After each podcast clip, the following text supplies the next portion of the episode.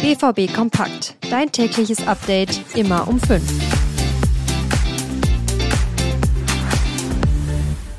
Guten Morgen. Ihr hört BVB Kompakt von den Ruhrnachrichten mit mir, Leon Isenberg. Um Sebastian Aller machen sich wieder erste Sorgen breit. Aller war bereits beim letzten Spiel im Afrika Cup wieder nicht mit dabei. Das sollte ein Zeichen für seine schlechte Verfassung sein. Damit sollte er, denke ich, auch für den BVB erstmal wieder keine Rolle spielen. Yusufa Mukuku hingegen spielt sich gerade in die Startelf.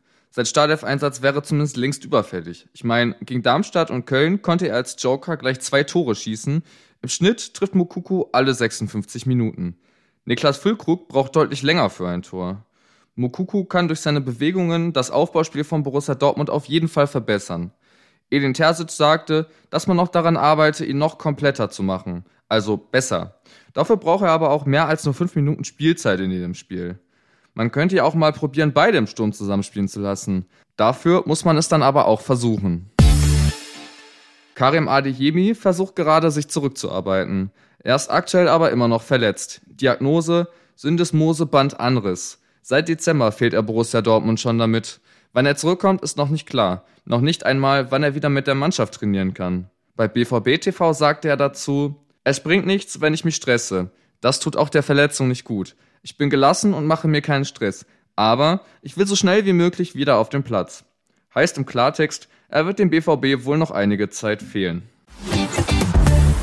Für gewöhnlich baut Dortmund das Spiel in einem 4-1-4-1 auf. Gegen Köln zeigt sich, welche Vorteile Neuzugang Ian Marzen mit sich bringt aber dazu gleich nochmal mehr. Was im Köln-Spiel aufgefallen ist, Marzen zieht als linker Verteidiger öfters mal ins defensive Zentrum. Durch ein bisschen Verschieben ergibt sich daraus ein 3-2-2-3. Das sorgt im direkten Mittelfeld für Überzahl. Auch die pressenden Außenspieler des Gegners kann man dadurch viel besser umspielen. Insgesamt sorgt die in Anführungszeichen neue Formation für zusätzliche Kreativität, mehr Ballsicherheit Überzahl im direkten Mittelfeld und mehr Resistenz gegen Pressing. Zusätzlich können auch mehr Pässe im Angriff gespielt werden. Das fiel dem BVB bei hohem Mann gegen Mann Pressing im Spiel gegen Darmstadt zum Beispiel sehr schwer.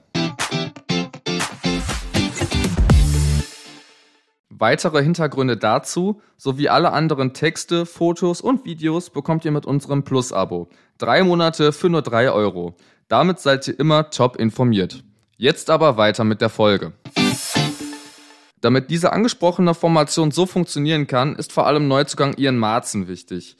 Im Vergleich zum Kauf von Benze Baini war die Leihe von Ian Marzen eine goldene Idee. Er bereichert den BVB im Spielaufbau durch seine Kreativität, leitet Tore wie das von Malen gegen Köln ein und hat auch diese Terrier-Mentalität von Julian Ryerson. Noch dazu liefert er eine hohe Ballsicherheit, auch bei wenig Platz auf dem Feld. Seine Schnelligkeit fühlt sich dabei fast nur wie ein netter Bonus an. Im Spiel gegen Köln war er zum Beispiel 35 km/h schnell. Auch gegen Darmstadt hat man gemerkt, wie er das Spiel auf der linken Seite schneller macht.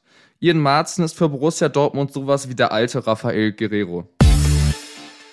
Damit ist BVB Kompakt auch schon wieder vorbei für heute.